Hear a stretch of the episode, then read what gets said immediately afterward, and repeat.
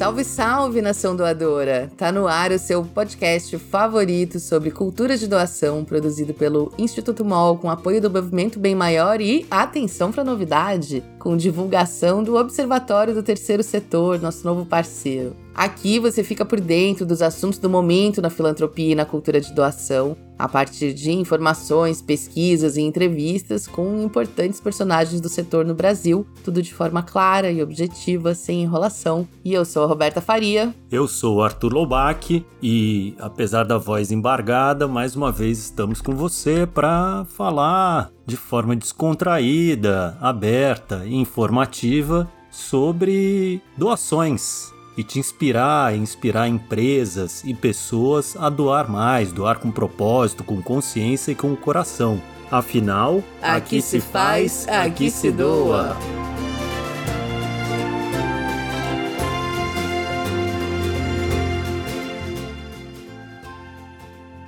Olá, estamos de volta. E o assunto de hoje talvez pareça muito básico à primeira vista, afinal, a gente já vem de algumas temporadas do podcast, em alguns dos últimos episódios tratamos de temas aí muito inovadores, como o impacto do chat GPT, a descentralização dos recursos. Então, será que faz sentido essa falta da gente voltar para o começo e questionar qual é o papel do terceiro setor na sociedade? Bom, a gente acha que faz, porque essa pergunta do título é muito comum e tudo que tá na boca do povo merece a nossa atenção aqui no podcast. Existe uma ideia generalizada de que as organizações da sociedade civil existem para resolver problemas que o Estado não consegue solucionar, para ocupar espaços vazios ali que nem a iniciativa privada, nem o o Estado ocupam, enfim. Ou seja, se o governo não consegue promover uma educação adequada ou dar condições de vida mínimas à população ou proteger o meio ambiente, aí, pá, entra o terceiro setor para, digamos, tapar o buraco, fazer melhor o que os outros não estão fazendo. Pensando assim, até que parece fazer sentido, enfim, inclusive foi um tanto disso que aprendemos na escola, enfim, mas será que é isso mesmo? Para discutir esse tema com a gente, hoje a gente vai receber o cientista político Adrian Gursa Lavalle, que é professor do Departamento de Ciência Política da USP e coordena o Núcleo de Pesquisa Democracia e Ação Coletiva no SEBRAP, o Centro Brasileiro de Análise e Planejamento. Entre os principais campos de estudo dele estão a sociedade civil e a teoria política, ou seja, ninguém mais qualificado que ele para falar sobre o lugar do terceiro setor dentro da nossa sociedade. E olha, Roberta, acho que tem um fundo de verdade nessa coisa toda de atuar nos pontos que o Estado não consegue atender. Polêmico falar isso, mas na prática não dá tanto para negar, né? Afinal, o terceiro setor atua em questões de educação, saúde, proteção ambiental e várias outras que estão ali no guarda-chuva das responsabilidades dos governos, do poder público. Que, em teoria, estariam garantidas na Constituição, né? Exatamente é, em uma sociedade como a nossa, em que essas questões que seriam mínimas, básicas, não são cumpridas pelo Estado, acaba que um outro ente entra ali para ocupar. Muitas vezes isso acontece por falta de recursos, em outros casos por omissão mesmo, é, em outros por incompetência, por assim dizer, ou competência limitada, né? Isso que é o que a gente política ou por escolha política. Enfim, Difícil dizer aqui, né? É, é bastante complexo, acho que tem um pouquinho de tudo, mas o fato é que só a gente sabe que difícil tapar esses buracos, né? E acaba que o terceiro setor faz esse papel de tapa o buraco em muitas áreas e muitas vezes não tem o reconhecimento por esse trabalho, nem o apoio, nem acaba, como a gente falou em outros episódios aqui, tendo reconhecimento institucional permita até que essas instituições façam esse trabalho de forma mais qualificada, com orçamentos mais amplos, mais garantidos, mais estruturados, mais planejados. Em 1997, o Banco Mundial definiu o setor como, é, abre aspas, organizações privadas que realizam atividades para reduzir o sofrimento humano, promover o interesse dos pobres, proteger o meio ambiente, prover serviços sociais básicos e desenvolver comunidades ou melhor, é o conjunto de organizações da sociedade civil sem fins lucrativos que agem em várias frentes diferentes em prol do que a gente chama do bem comum, né? Que a gente já tratou aqui até em outros episódios. Basta olharmos para um estudo bem recente sobre o impacto do terceiro setor na economia brasileira para entender o tamanho da importância dele na sociedade. A gente já teve um episódio para falar, inclusive, sobre essa discussão do PIB, né? Então vale ouvir os anteriores. Outro caso que a gente citou muitas vezes aqui ao longo do programa é a própria pandemia, né? Em 2020, no, no ano mais difícil, quando mais de 86 milhões de brasileiros né, receberam apoio de organizações do terceiro setor por meio de doações né, e de ações de ONGs num esforço coletivo que teve uma contribuição tão crucial, se não maior, que a do poder público que estava naquele momento em uma situação de negacionismo e omissão. Para entender melhor essa relevância, vale a pena também a gente voltar um pouco no tempo para o momento do surgimento né, do terceiro setor no Brasil. É, por aqui, organizações como a Santa Casa da Misericórdia né, e outros hospitais, né, as Santas Casas, vêm desde o período colonial, quando elas eram vinculadas à Igreja Católica. Né? Muitas primeiras escolas, universidades, enfim, vieram também nesse mesmo contexto. Né? Então, até por isso, historicamente, boa parte da filantropia do Brasil é diretamente ligada às religiões institucionalizadas. Outro exemplo importante que é de colocar são os próprios quilombos, né, e as organizações entre escravos e fugitivos, né, que se organizaram para se apoiar e se sustentar, né, né, numa fase de luta e transição. E apesar de existirem há muito mais tempo, as ONGs só foram regulamentadas mesmo na década de 30, de 1930, no governo Getúlio Vargas. Durante a ditadura, algumas delas tiveram uma importância imensa, muitas delas tiveram uma importância imensa na luta pela democracia, junto com os movimentos sociais, enfim. A gente tem muita história por aqui, não é algo recente, é um, um papel amplo na formação do Brasil. O termo terceiro setor em si foi criado na década de 1970 nos Estados Unidos e com o tempo passou a ser usado no resto do mundo. Por aqui, o setor teve uma conquista recente bem importante que foi o marco regulatório das organizações da sociedade civil, de, que é de 2014. Ele ajudou a criar uma legislação mais clara para regulamentar as parcerias entre as organizações da sociedade civil, ou OSCs, ou SCs, como prefiro falar, e o Estado. Então, diferente da visão que muita gente tem sobre o setor, ele não existe só para consertar os problemas da administração pública oficialmente. Tanto que, em inúmeros casos, as organizações constroem parcerias tanto com o poder público quanto com empresas privadas para agir de forma conjunta em diferentes áreas. Mas vale também lembrar que, apesar dessas parcerias e do apoio que o Estado ocasionalmente dá às organizações, elas estão longe de ser subordinadas ao governo. Isso é bem importante de ter claro. É, aliás, uma pesquisa da Abong já mostrou que menos de 3% das organizações brasileiras acessam recursos do governo hoje. Pelo contrário, em vários momentos, como no período da ditadura, por exemplo, ou na, na ditadura velada recente, elas fazem o papel de questionar e até antagonizar governos que tenham atitudes indevidas e antidemocráticas. É bem importante a gente falar isso, porque tem muita gente mais conservadora ainda e até algumas que chegaram a papéis de poder no Brasil, é, alardeando por aí que as organizações servem para ficar chupinhando dinheiro do Estado, para enriquecer gestores das organizações e tudo. E embora isso seja uma realidade, mas até mais, eu vou falar um negócio polêmico aqui, organizações mais associadas a esse perfil de pessoa que fala isso, e isso não é a realidade mais comum. As organizações, em geral, não dependem do Estado e, em geral, não contam com o apoio do Estado. Mas deveriam. E acho que não tem como falar sobre participação política das organizações sem abordar o tema do advocacy. Na prática, advocacy significa identificar e promover determinadas causas, seja para mobilizar a opinião pública ou pressionar parlamentares, decisores institucion... né, em campos institucionais da política para a criação de políticas públicas e mudanças daquelas políticas que não estão funcionando como deveriam. Tem muito a ver com aquilo que a gente sempre fala sobre abordar causas com um olhar sistêmico. Então, para de fato impactar a sociedade, é crucial promover essa mobilização em diferentes espaços, dentro e fora da sociedade civil. No caso da interlocução política, é o que chamamos de, né, informalmente, de lobby do bem. Ou seja, uma busca de meios para influenciar e conseguir apoio nas diversas camadas da democracia, do Congresso ou Executivo, para fazer avançar pautas que favoreçam o bem comum. e reduzam as desigualdades e promovam a justiça social. Aliás, participar da política não significa necessariamente se filiar a um partido. É o que vai explicar melhor é, agora o Vitor Oliveira, cientista político e diretor da consultoria Pulso Público.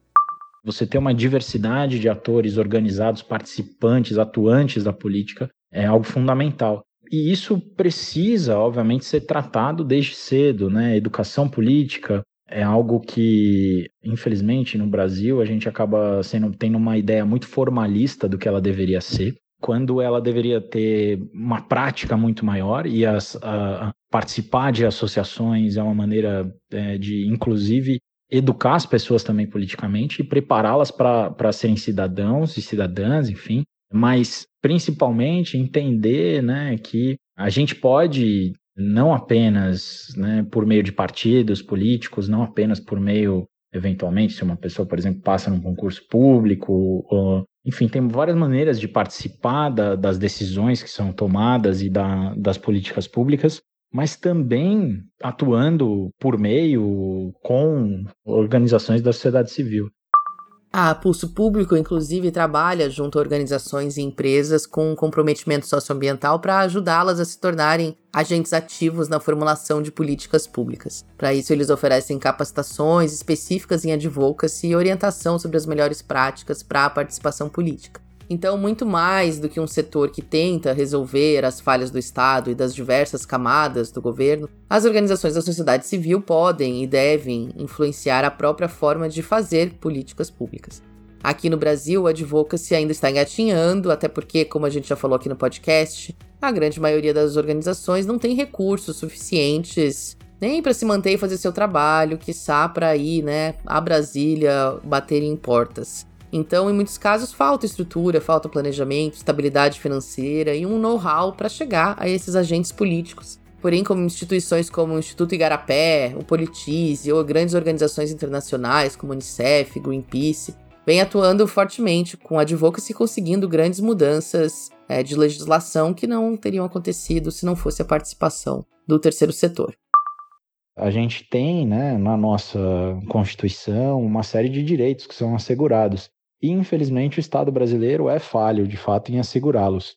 Agora, a sociedade civil pode, e, e os cidadãos, por meio da, das organizações, podem não apenas agir na ponta, né, mas dificilmente vão ter, é, as organizações filantrópicas vão ter escala, é, vão ter a capacidade de, de, de fato, suprir uh, as falhas do Estado. Então, elas podem se organizar para defender e promover suas causas e pressionar o Estado e, e, disputar politicamente as prioridades da sociedade, as prioridades que os representantes da sociedade vão escolher, para que essas políticas públicas sejam de fato levadas a cabo. Então, mais do que complementar ou suplementar o Estado, a sociedade civil pode e deve moldar as políticas públicas, né, participando da política Agora que o Vitor nos explicou um pouco mais sobre o impacto do advocacy e da participação do terceiro setor na política institucional, fica mais fácil de entender como todas essas instituições se relacionam.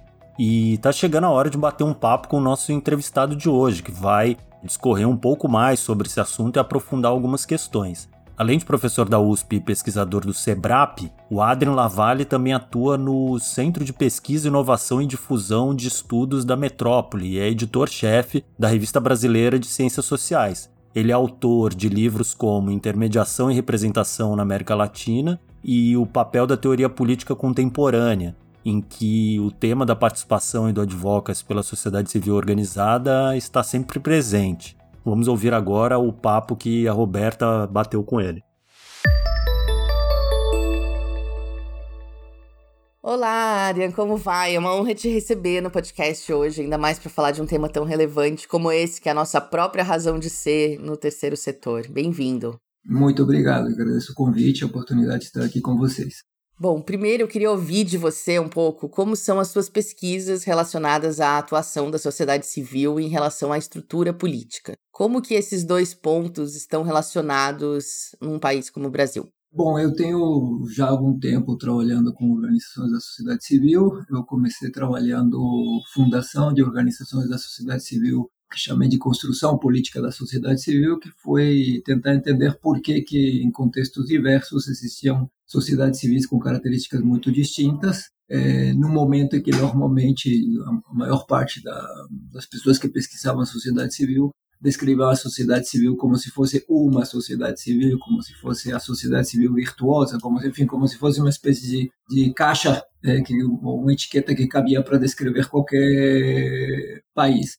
E comparando, percebi que existiam, de fato, sociedades civis, mesmo em contextos em que elas eram muito ativas, elas muito diferentes e faziam coisas muito distintas. E isso me intrigou e comecei a fazer pesquisa sobre isso fiz análise de redes, várias coisas, eh, basicamente comparando as funções que organizações da sociedade civil desempenhavam e tentando entender por que que desempenhavam essas funções diferentes e isso me levou a um diagnóstico de que de fato elas respondiam a processos políticos de construção distintos. Então esse é um pouco mais no registro da sociologia política do que o registro propriamente organizacional, que costuma estudar mais terceiro setor, mas essa foi minha entrada, e depois com uma parte da, essa foi minha entrada no campo de estudo da, da sociedade civil, das organizações da sociedade civil, e depois, pela própria trajetória do país, comecei a estudar o papel das organizações da sociedade civil junto à política pública, porque houve uma, um crescimento importante das funções desenvolvidas por organizações da sociedade civil ao longo da pós-transição em incidência em políticas públicas, fiscalização, etc. E, basicamente, hoje o que eu faço dentro de várias agendas de pesquisa na área de sociedade civil é o examino o trabalho com o papel de organizações da sociedade civil em instituições participativas. Então, examino instituições participativas, boa parte das quais no Brasil basicamente são compostas de atores coletivos, organizações da sociedade civil, mais do que de cidadãos.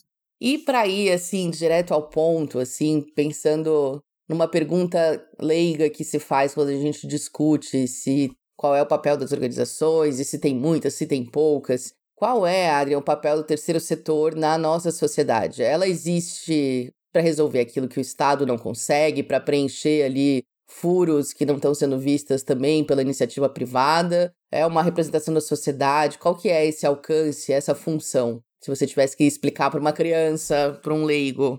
Bom, olha, se eu tivesse que explicar para uma criança, para um leigo, eu diria o seguinte: eh, normalmente nós temos uma certa imagem de que onde você tem, digamos, uma imagem comum, de senso comum, de que onde você tem um Estado forte, não faz sentido, não é necessário ter uma sociedade civil forte. Que o Estado forte resolve os problemas coletivos e o Estado forte resolve os problemas que respondem às necessidades da sociedade um Estado forte e o um mercado bem desenvolvido. Então, se você tem Estado e você tem mercado, basicamente isso está resolvido. E nesse registro, um pouco, às vezes, é pensado que muito Estado atrapalha o mercado, muito mercado reduz o Estado.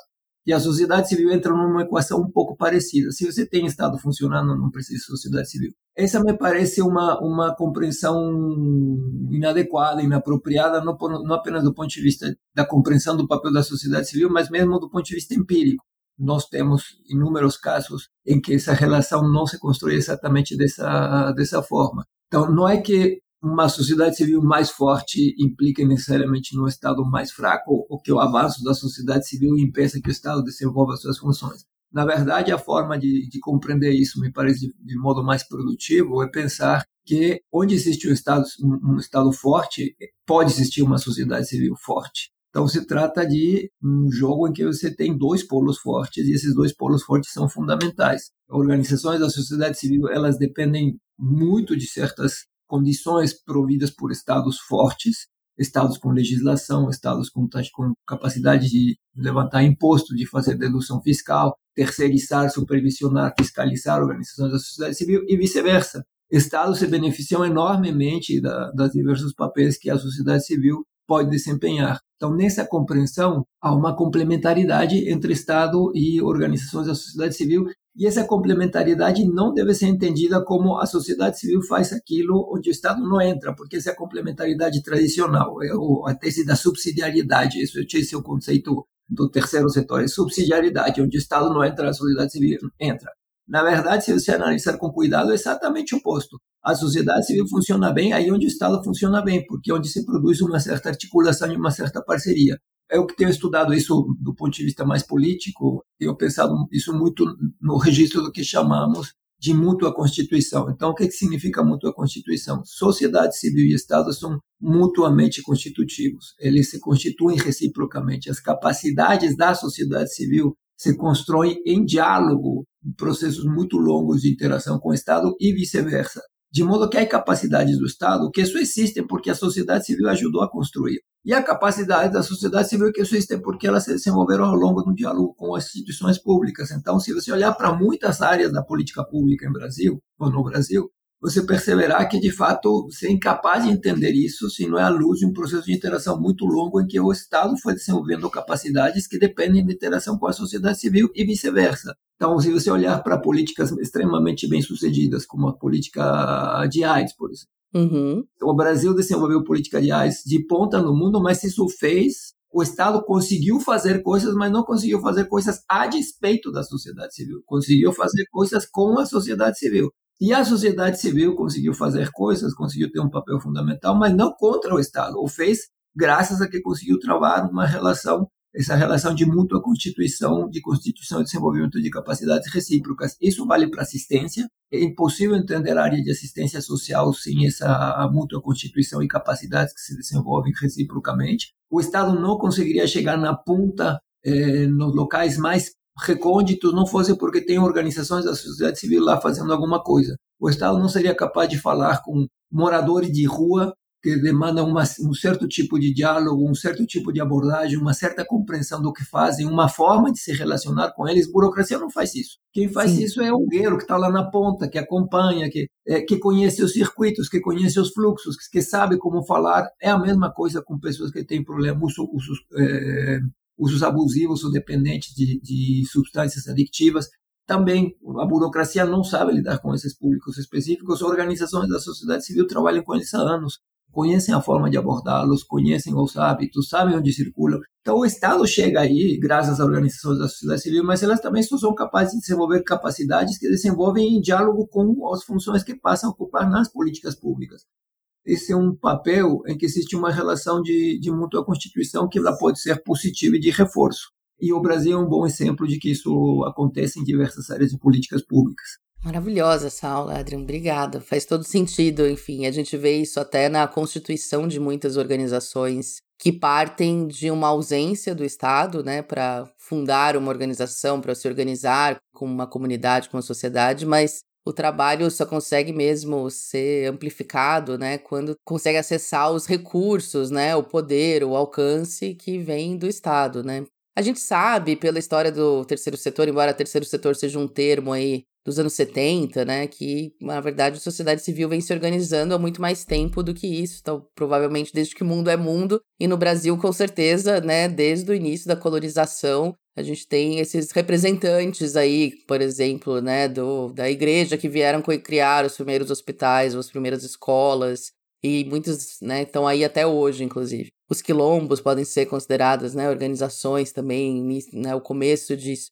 Mas dá para dizer, olhando né, também a sua pesquisa histórica, que esse lugar foi mudando com o tempo dentro da sociedade, ou ele continua mais ou menos o mesmo, ou ele muda de acordo com os regimes políticos. Então era uma coisa no tempo da colonização, era outra coisa no tempo da ditadura, e a gente está vendo uma outra coisa surgir agora, né, nesses, nessas décadas mais ou menos democráticas.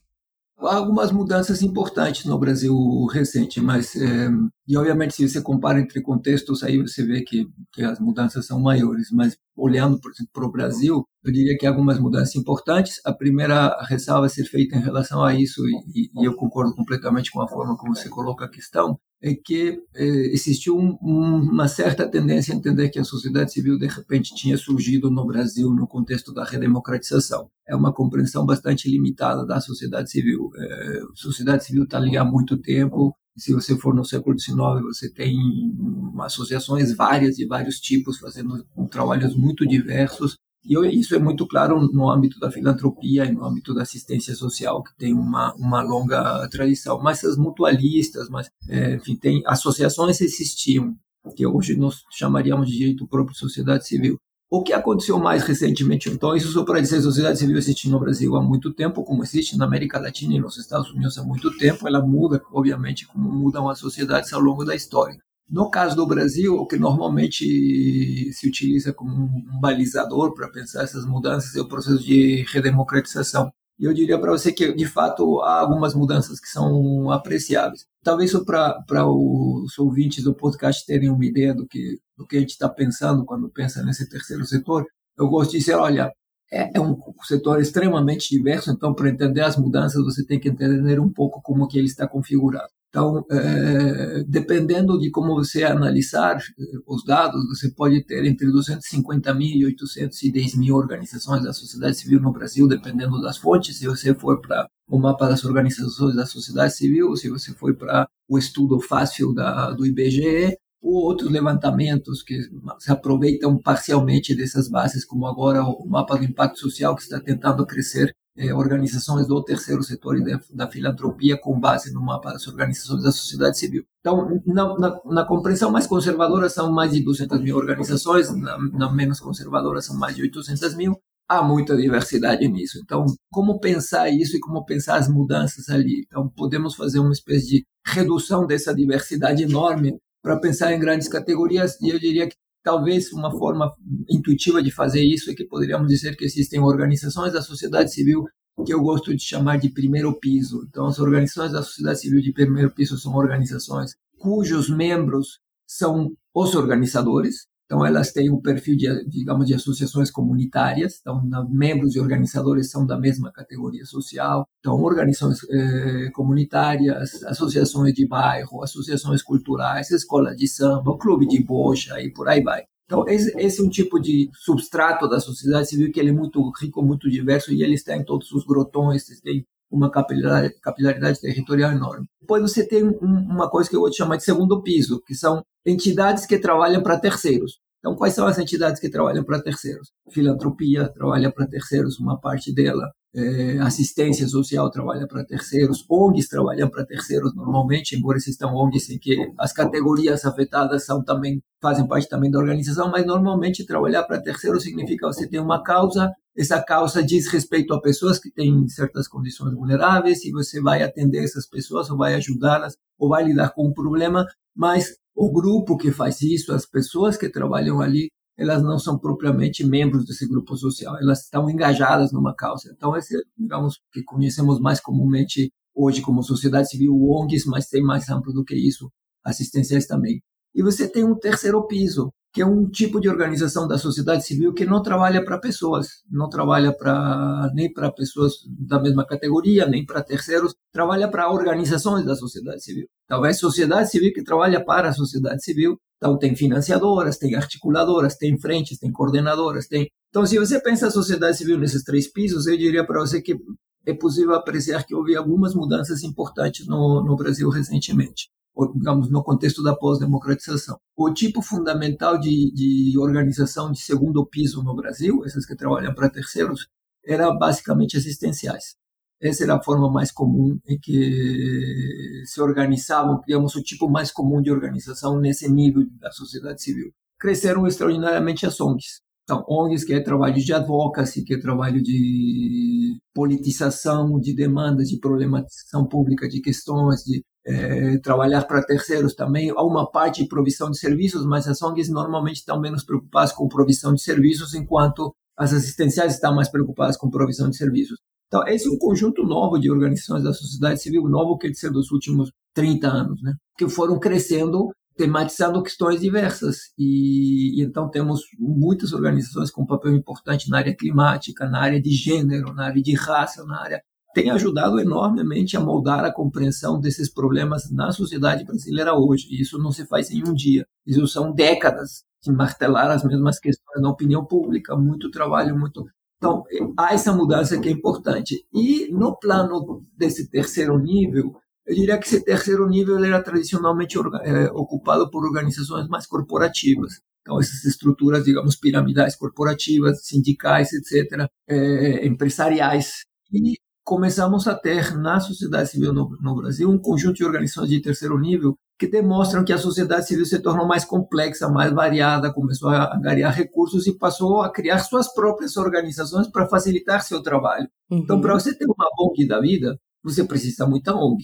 A ONG uhum. só faz sentido se você ter ONGs. Se você tem muitas ONGs. essas ONGs elas precisam facilitar a sua vida porque precisam alguém que faça boca assim para elas, isto é, que dispute legislação, alguém que se preocupe de olhar as questões fiscais, alguém que coordene a pauta entre todas elas, alguém e cria uma organização que sustenta com seus próprios recursos. Então, a existência de organizações de terceiro nível é, um indicativo de quanto a sociedade civil se tornou mais densa e complexa. Eu diria que, no caso do Brasil, há muitas organizações dessas recentes que mostram que, de fato, houve uma mudança importante. Então, você pode olhar para a Brink, para a GIF, para a BONG, para... e por aí vai, tem muitas.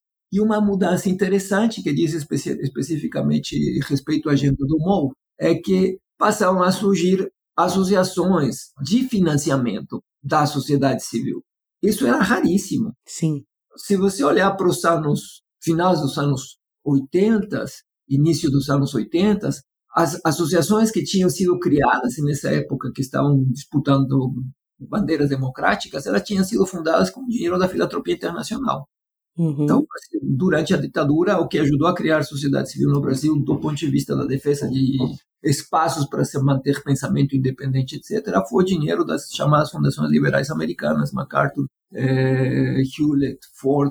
Não existia uhum. um campo estrutural da filantropia nacional para financiar a sociedade civil. Existia filantropia para assistência social. Isso mudou extraordinariamente nos últimos, nos últimos anos, é, em dois sentidos. Primeiro, do ponto de vista de construir fundações, fundações de um pouco ao estilo americano, fundações de herdeiros e de pessoas com muitos recursos Sim. que colocam uma parte da sua fortuna para fazer alguma coisa no âmbito da promoção da sociedade civil. Então temos muitos exemplos disso, da família Salles, eh, a família uhum. A família não é uma, cada cada membro tem uma delas, né? Tem funda mais de uma fundação.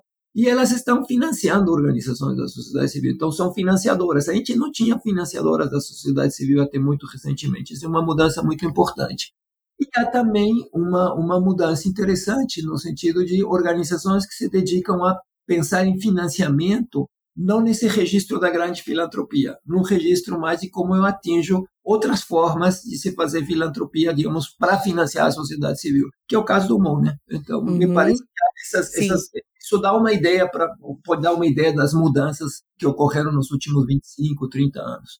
É exatamente o caso, inclusive, do patrocinador do nosso podcast, que é o Movimento Bem Maior, que é formado por milionários, bilionários, que, enfim, estão promovendo aí a, a, sustentabilidade de pequenas organizações. E pensando nessa questão econômica aí, para a gente aprofundar, a gente sabe que a gente faz muita comparação com os Estados Unidos, com o Reino Unido, onde tem uma cultura de doação e uma tem formas de financiamento muito mais variadas. É um, é um setor muito mais rico do que aqui no Brasil, não só pelas doações de indivíduos de alta renda, mas também pelas doações individuais, enfim e outras formas essa cultura de doação no dia a dia. Mas em outros rankings a gente aparece geralmente, embora nessa comparação com esses países possa ser injusta, né, dada a nossa condição de colônia e, de, e outra construção social, mas uh, mesmo entre os países da América Latina a gente costuma ficar abaixo nos, nos rankings de doação de dinheiro, enfim. Você acha que dá para comparar esses níveis na, nos diferentes países e, e na, pensando em América Latina, assim, você vê uma diferença relevante na forma da gente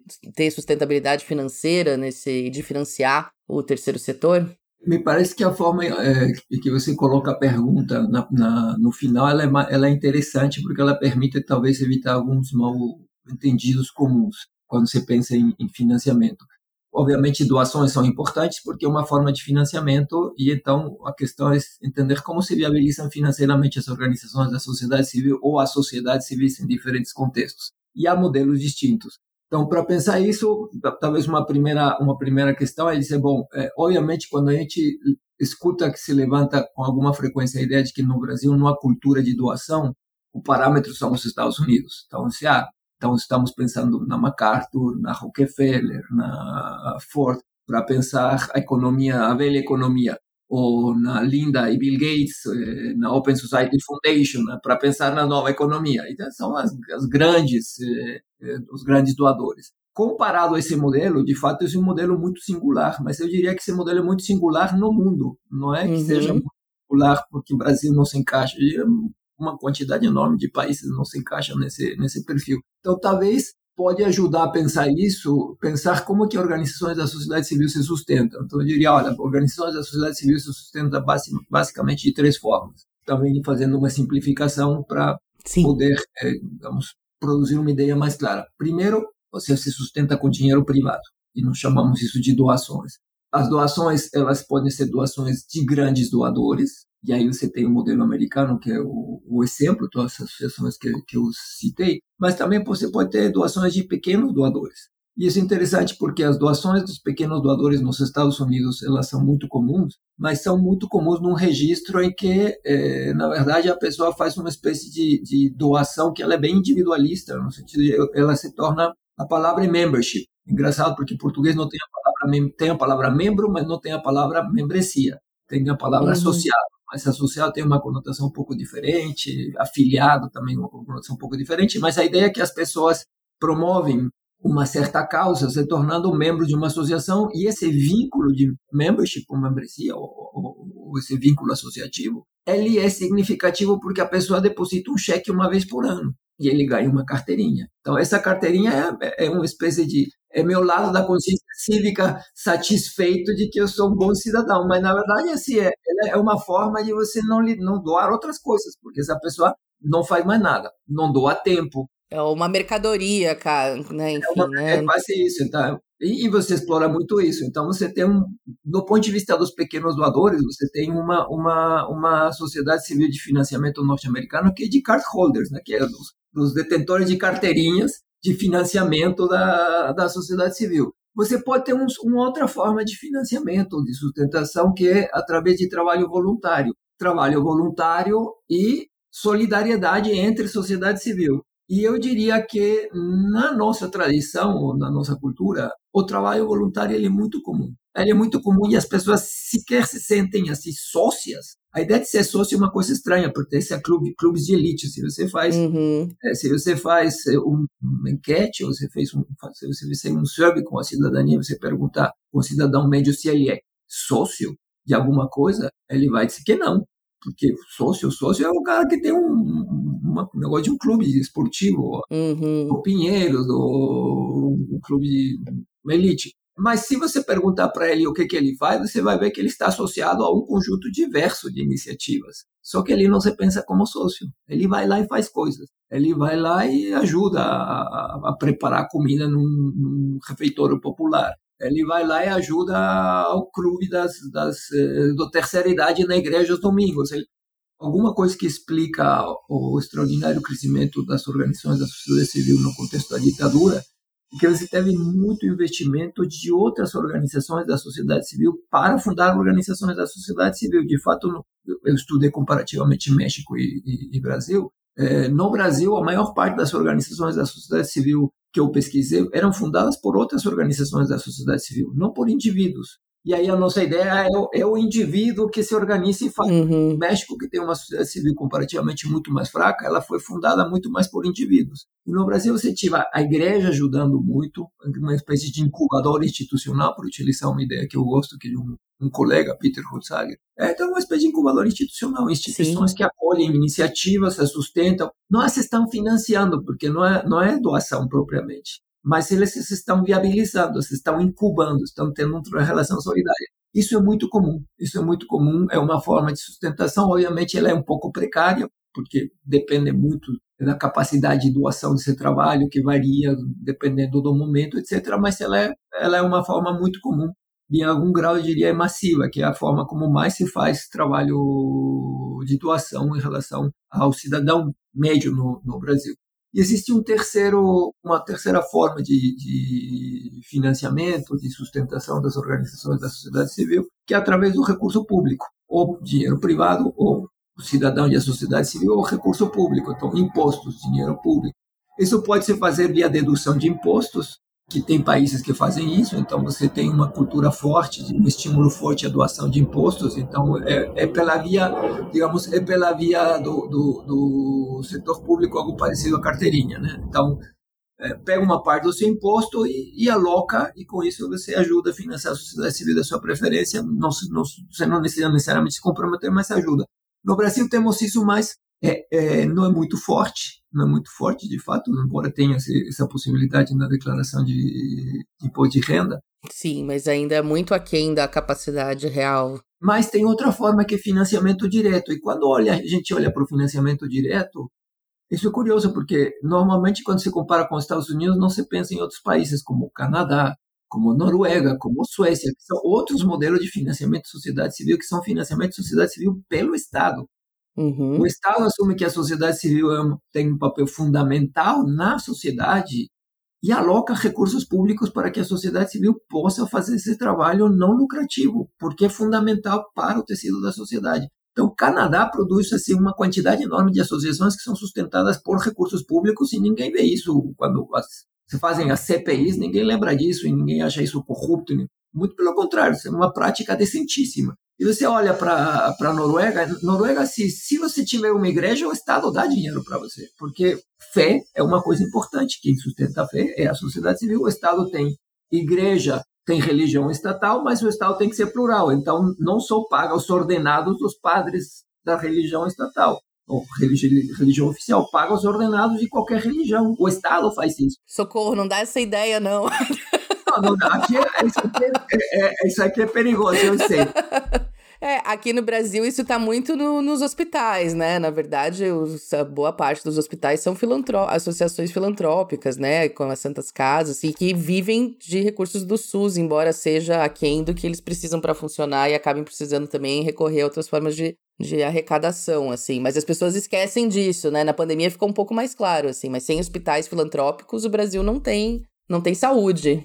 Mas esse, esse é o modelo brasileiro, então. Na verdade, o dinheiro público ele não é porque esse dinheiro, esse dinheiro público é canadense ou, ou, ou norueguês, ele é dado a fundo perdido, entre aspas, Sim. para que a sociedade civil faça aquilo que achar que é bom fazer. Não tem nada a ver com, com, com necessariamente assumir funções de política pública. No Brasil, uma das fontes de financiamento mais importantes da sociedade civil foi na relação com o Estado desempenhando funções de política pública. Sim. E isso é uma fonte de financiamento importantíssima é, para uma parte muito importante da sociedade civil, dos três tipos, digamos, pelo menos dos dois tipos. Você tem nos bairros aqueles que distribuem cesta básica, associações que distribuem cesta básica, que distribuem o leve leite, que distribuem e no segundo, você tem associações que fazem trabalho de supervisão de política, que, que tocam hospitais. Que, então, é, essa é uma forma que é muito comum no, no, no Brasil, mas eu diria que poderia se crescer também aí no sentido de o Estado reconhecer que, assim como partidos são fundamentais e recebem financiamento público, e, e, e, aqueles que estão no Congresso não acham isso estranho, Sim. mas partido é sociedade civil, bom, outras associações que desempenham funções públicas relevantes teriam que ter financiamento público e acesso ao financiamento público, desde que as funções desempenhadas sejam relevantes, não necessariamente condicionadas a desempenhar funções de política pública. Então, também ali haveria muito espaço para se crescer no. Enfim, há muito espaço para se crescer nesses, em todos esses registros no Brasil, porque ele está muito concentrado do ponto de vista do financiamento direto numa modalidade de financiamento direto, e estamos crescendo muito pouco nas outras. Ha havido, tem havido mudanças, mas falta crescer.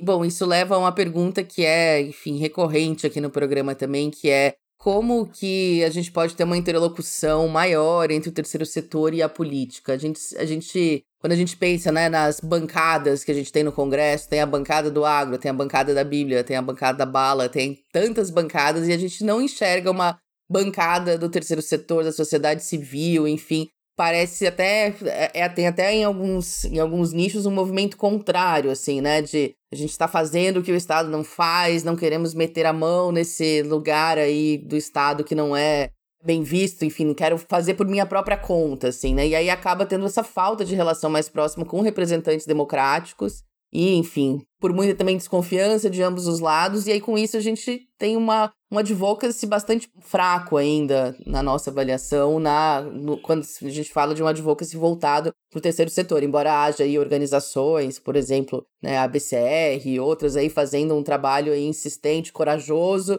difícil, que gerou já algumas mudanças, né, como o marco, mas ainda, por exemplo, essa ideia de ter um financiamento direto, a gente precisaria de uma bancada bancando isso lá, assim, né? Como que você acha que a gente poderia se aproximar mais? A gente precisa ter nossos próprios candidatos do, ao Congresso?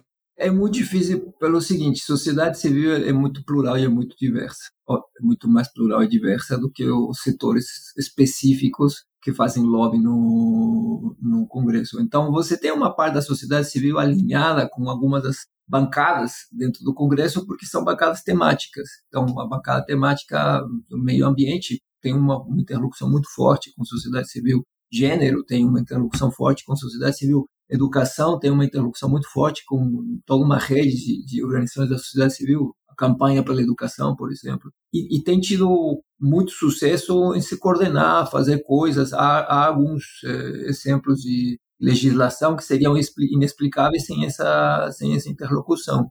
A forma de cálculo do CAC, por exemplo, para o último Plano Nacional de Educação, seria inexplicável sem o papel que a Campanha Nacional de Educação desempenhou, eh, de Defesa da Educação Pública desempenhou, produzindo a medida, discutindo isso em conferências e depois fazendo um intenso lobby no uhum. Congresso, junto a deputados, se juntando os deputados eh, setorialmente numa bancada de educação que cortou partidos transversalmente e permitiu que avançasse um permitiu que avançasse uma proposta que não era favorável ao, ao, ao governo. Na verdade, o governo não, não, gostava dessa, dessa proposta e avançou. Avançou contra o governo, nesse caso era do PT, e se fez com uma coalição que foi, em boa medida, montada por pessoas articuladas em torno de, de, de educação, mas com forte relação com organizações da sociedade civil. Então, a sociedade civil ela entra no Congresso através desses cortes eh, setoriais ou temáticos. É muito difícil você ter um, uma bancada, digamos, de financiamento da sociedade civil, porque ela é incrivelmente heterogênea. Então, eu diria, a sociedade civil ela tem tentado fazer outras entradas e, e, e trabalhar outros diálogos com o parlamento, com o Congresso, e isso depende muito do setor da sociedade civil que tenta fazê-lo. Então, para deixar isso muito claro. Você tem um estilo, por exemplo, que seria os movimentos de renovação. Uhum. Então, os movimentos de renovação política, essas são as grandes fundações tentando produzir políticos com maior bagagem, com maior uhum. compreensão da política, com uma certa compreensão da economia, porque afinal são eles que estão financiando. Então, tem um certo perfil e esse perfil quando esses candidatos se tornam deputados, ele é elevado, ele tem efeitos e, obviamente, amplia a conexão entre esses deputados e o segmento da sociedade civil que os financiaram. Então, um financiamento de campanha da sociedade civil que não vai para os partidos, vai para indivíduos específicos formando um certo tipo de agenda que ela é transpartidária, porque essas pessoas vão e se localizam em diferentes partidos. Você tem o mesmo movimento do andar de baixo, digamos, da sociedade civil e da sociedade comunitária, que são as mandatas coletivas, as candidaturas coletivas. Sim. É outra forma de furar, mas aí é, são outros atores, dizendo, ó, então são segmentos sistematicamente subrepresentados, LGBT, mulheres, eh, negros, indígenas, né? indígenas, causa ambiental, porque junta tudo, faz um trabalho coletivo, aumenta a capacidade de mobilização, aumenta a capacidade de doação e tem alguma efetividade, porque de fato aumentou a capacidade de representação desses segmentos e depois fazem uma bagunça danada dentro do parlamento, porque vão lá fazer o que eles chamam de hackear, que é fazer com que o parlamento faça coisas para as quais não foi pensado. Então, se você tem deputados únicos, agora você vai ter que chamar todos esses aqui de codeputados. você vai ter que fazer um gabinete para os codeputados. E é uma coisa interessante, é uma outra forma da sociedade civil entrar. E em ambos os casos é sociedade civil. Agora, pensar numa agenda que seja uma agenda transversal à sociedade civil como um todo, para representar demandas mais voltadas para maior financiamento, é difícil, é difícil. E um exemplo disso é que a Miroski, ela tem muito a ver com o tipo de funções que a sociedade civil desempenha no Brasil como forma de financiamento, que é política pública, né? Ah, e é um exercício de maturidade, né? Enfim, né? é também como é duro comparar a captação de recursos no Brasil e nos Estados Unidos, dados os tamanhos das economias e, enfim, toda a estrutura socioeconômica e cultural. Também a gente comparar essas, essas formas de financiamento com as democracias europeias, que são né, muito mais sólidas e longevas do que a nossa, né, ainda também não é justo. Então, quem sabe, com a maturidade a gente evolui. É, eu disse a Miroski, eu corrijo, é o Miroski, porque eu marco. Ariane, te agradeço demais pela, pela aula. Obrigada, professor. Foi uma muito importante, muito esclarecedor. Todo mundo sai, eu acho, sai sabendo mais e sabendo uma nova perspectiva, assim, que foge dos lugares comuns, nem sempre corretos, que a gente tem sobre organizações da sociedade civil. Muito obrigada. É um prazer, eu que agradeço o convite.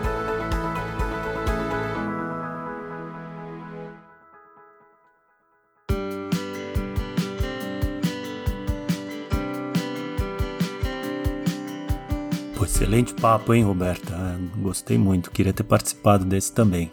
Vou aproveitar para agora passar para o nosso quadro que o público adora, que é dar as dicas do para saber mais. E nada mais adequado do que fazer da nossa primeira sugestão um livro do entrevistado de hoje, claro. O Adrian está entre os organizadores de Movimentos Sociais e Institucionalização, obra que tem tudo a ver com o tema do episódio. Os textos do, do livro analisam diferentes movimentos e organizações da sociedade civil no Brasil e na América Latina, mostrando como suas demandas são capazes de impactar diretrizes de governo, ou seja, se aprofundam na relação entre sociedade civil e Estado.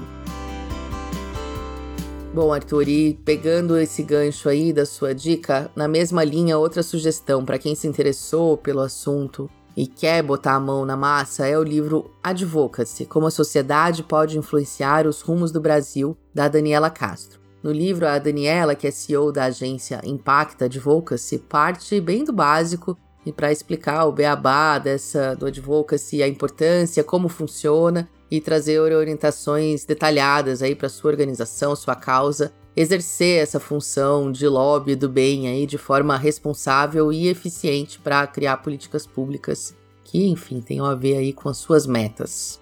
A indicação do livro está aqui no link do episódio. E ainda no, nesse campo do advocacy, outra leitura que vale a pena se aprofundar é o artigo por que o investimento sustentável significa investir em advocacy, da revista norte-americana Stanford Social Innovation Review, que, enfim, tem também agora a sua versão brasileira. É, esse artigo, especialmente, foi escrito pelo empresário e filantropo Alan Schwartz e o economista Ruben Finnegan, e mostra caminhos interessantes de como os negócios sociais podem causar mudanças reais por meio do advocacy, sem deixar de lado a sustentabilidade financeira, que é o dilema né, de todo o terceiro setor. E vale lembrar, o artigo está originalmente em inglês nesse link, mas você pode usar o Google Tradutor para ler a versão nacional e quem sabe aí a versão brasileira publica ele também aqui. Trazendo à tona um assunto do qual a gente já tratou recentemente aqui no programa, também recomendo assistir a apresentação do cientista político Rob Reich no festival Aspen Ideas. Falando de filantropia e democracia, ele aborda de forma bem analítica a concentração de recursos dentro do setor filantrópico e como isso dificulta alcançar resultados em justiça social e no combate à desigualdade. É uma palestra bem interessante para refletir sobre o tema e como o terceiro setor pode aperfeiçoar suas práticas para contribuir de forma ainda mais à, à igualdade ou à distribuição mais igualitária de oportunidades, recursos e benesses na sociedade. E numa espécie de continuação ou de preview do nosso papo de hoje, você pode escutar o episódio 54 aqui do nosso podcast mesmo, que tem o tema Organização da Sociedade Civil, História e Futuro. Lá dá para ouvir o papo completo que a gente bateu com o sociólogo Domingos Armani para entender mais sobre as origens do terceiro setor, a evolução e para onde estamos caminhando. É um complemento para muita coisa que a gente falou aqui que vale a pena. Você encontra todos os links para as dicas de hoje na descrição do episódio. E acho que vale se aprofundar porque é uma maneira da gente qualificar mais as conversas que a gente tem sobre esse tema, né, Arthur? Eu achei que foi a conversa com o Adrian foi muito muito massa para trazer uma nota de esperança, assim, de olhar essa evolução e as conquistas já feitas e outras formas de da gente falar de sustentabilidade financeira, de, da parceria com o Estado. A gente costuma receber aqui e falar dentro dos temas de um lugar muito de nós versus eles. E eu acho que uma coisa muito legal dessa conversa com o Adrian hoje foi ele mostrar o poder dessa ação conjunta entre o terceiro setor e o Estado e como isso é o que traz a maior transformação. Inclusive quando se fala de financiamento, né? A gente tem um trabalho muito voltado para olhar para as pessoas físicas aumentarem suas doações e a gente nunca discutiu isso de fato, assim, de como o Estado deveria financiar também com esse olhar de não verba carimbada voltada para a prestação de serviços que o Estado não está dando conta de prestar, como são os convênios com SUS ou os convênios com creches, asilos, escolas, etc. É, e sim pensar né, nesse financiamento puro e simples para trabalhar uma causa que é importante para a sociedade, deixar a sociedade decidir, né, as organizações decidirem como usar melhor esse recurso com essa doação de confiança. É algo que as instituições, algumas instituições, né, grandes que ele falou ali, que estão nesse, nessa terceira camada e nessa terceira onda de organizações do terceiro setor, que são as organizações que contribuem para o desenvolvimento institucional, que tem pautado essas doações pela confiança, tirando desse lugar de o terceiro setor tem que se profissionalizar e trabalhar como uma empresa e seguir o que o doador está dizendo que precisa fazer com seu recurso, como a gente viu muito nos anos 90, 2000 e ainda vem em muitos casos. E essas organizações que estão saindo desse lugar para fazer doações de confiança do que a ponta sabe o que fazer melhor com o recurso, pensar o mesmo para o Estado, né? Como a gente pode cobrar o Estado para que ele também faça a sua parte nesse sentido, para mim é uma perspectiva nova e muito interessante. É, eu acho que teve muitos temas ali que ele pincelou que eu acho que até eventualmente vão gerar episódios específicos para a gente aprofundar mais esses assuntos. Mas é, algumas coisas que eu gostaria de destacar é que, assim, uma é a gente tem que assumir e parar de lidar com nesse setor também com uma hipocrisia que toma conta do poder público e das relações da sociedade com questões relacionadas ao, ao bem comum. A gente sabe que o Estado não está dando conta, a gente sabe que as coisas não estão sendo feitas e a gente sabe que as ONGs acabam ocupando um espaço fundamental em diversos setores, mas a gente tem que fazer de conta que isso é só um paliativo, é ou então é uma coisinha só ali, né? E assim como em outros setores, fica tudo não oficializado, não muito claro, né? Então, das duas uma, ou o Estado cumpre o seu papel e realmente as ONGs não precisam ocupar esses lugares, o Estado não precisa encontrar forma de financiar as ONGs, beneficiá-las através de legislações tributárias mais favoráveis e tudo, ou então tem que reconhecer o seu papel. Eu, pessoalmente, tenho dúvidas sobre esse financiamento direto e oficial do Estado, tipo um fundo partidário, assim, para as ONGs, dado a realidade, governança a realidade brasileira, de uma governança muito poluída por corrupção, por malversação de recursos e tudo. Então, eu acho que seria talvez um complicador a mais aí tudo e poderia abrir espaço para coisas terríveis que no final das contas ia transformar o terceiro setor num demônio mesmo. Mas eu não tenho dúvida de que o Estado, se não diretamente, tem que criar formas de financiamento ou facilitação de financiamento para as organizações do terceiro setor cumprirem um papel importante que elas cumprem na prática na sociedade. Então, é um absurdo a gente ter um sistema tributário desfavorável às organizações como a gente tem hoje. É um absurdo não ter mecanismos mais favoráveis para as empresas que financiam organizações quererem fazer mais isso ou serem mais reconhecidas por essa iniciativa. Então, enfim, o Estado tem que ter esse compromisso sim.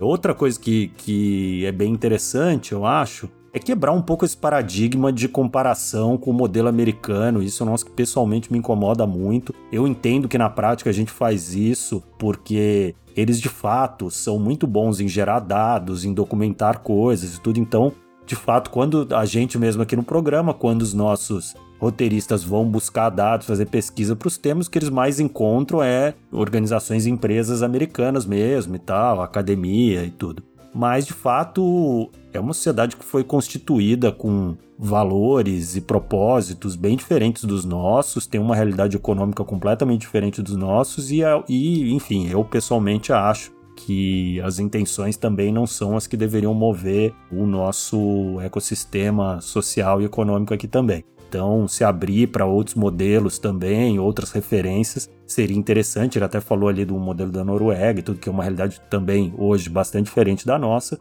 mas que eu acho que tem uma intenção que faz bastante sentido. Enfim, e o que eu acho interessante quando a gente vai para esses temas mais básicos é que às vezes a gente cavuca lá no fundo e constata coisas que parecem meio óbvias. Por exemplo, esse negócio que ele estava falando das camadas do terceiro setor, né, que tem essas organizações menores, organizações associações de bairro, que são diferentes dessas organizações maiores, que acessam recursos. É, isso nós também tem que ser encarado de forma diferente, né? A gente teve até um episódio aqui para falar de quantidade de ONGs que tem no Brasil e parece que todo mundo entra no mesmo balaio. E às vezes a gente vê ranqueamentos, tal, tá todo mundo no mesmo balaio, eles têm que brigar pelos mesmos recursos, as legislações são iguais para todos e tal. E a realidade, as intenções são completamente diferentes. A gente mesmo brinca aqui tudo, mesmo eu e a Roberta, a gente tem uma relação com a filantropia que eu brinco que ela trabalha mais no atacado e eu no varejo, né? é, e isso é real e isso deveria ser considerado também. É, isso seria bom para o setor. Então, enfim, eu acho que o Adrian tocou pontos aí importantíssimos, foi excelente a entrevista. Muito bom. E você, o que, que acha de tudo isso? Vem contar pra gente lá no nosso Instagram ou no LinkedIn, no arroba Instituto Mol. Deixa lá suas ideias, suas opiniões, entra na polêmica, engaja com a gente e não esquece de deixar o seu comentário, é compartilhar com seus contatos se você curtiu o episódio de hoje. A gente quer polêmica, engajamento, conversas, sugestões, críticas. Deixa lá seu comentário, compartilha com quem você acha que precisa ouvir, participar dessa conversa e, claro, se puder, deixa aquelas estrelinhas pra gente, para mais gente poder entrar nesse papo. Esse podcast é uma produção do Instituto MOL com apoio do Movimento Bem Maior. O episódio teve a produção e roteiro do Leonardo Neiva, com roteiro final e direção da Ana Ju Rodrigues e da Vanessa Henriques, assistência de gravação da Vitória Prates, a arte da Gláucia Ribeiro e divulgação da Júlia Cunha, todas do Instituto MOL. A edição de som é do Bicho de Goiaba Podcasts. E é isso por hoje. Até mais. Até mais.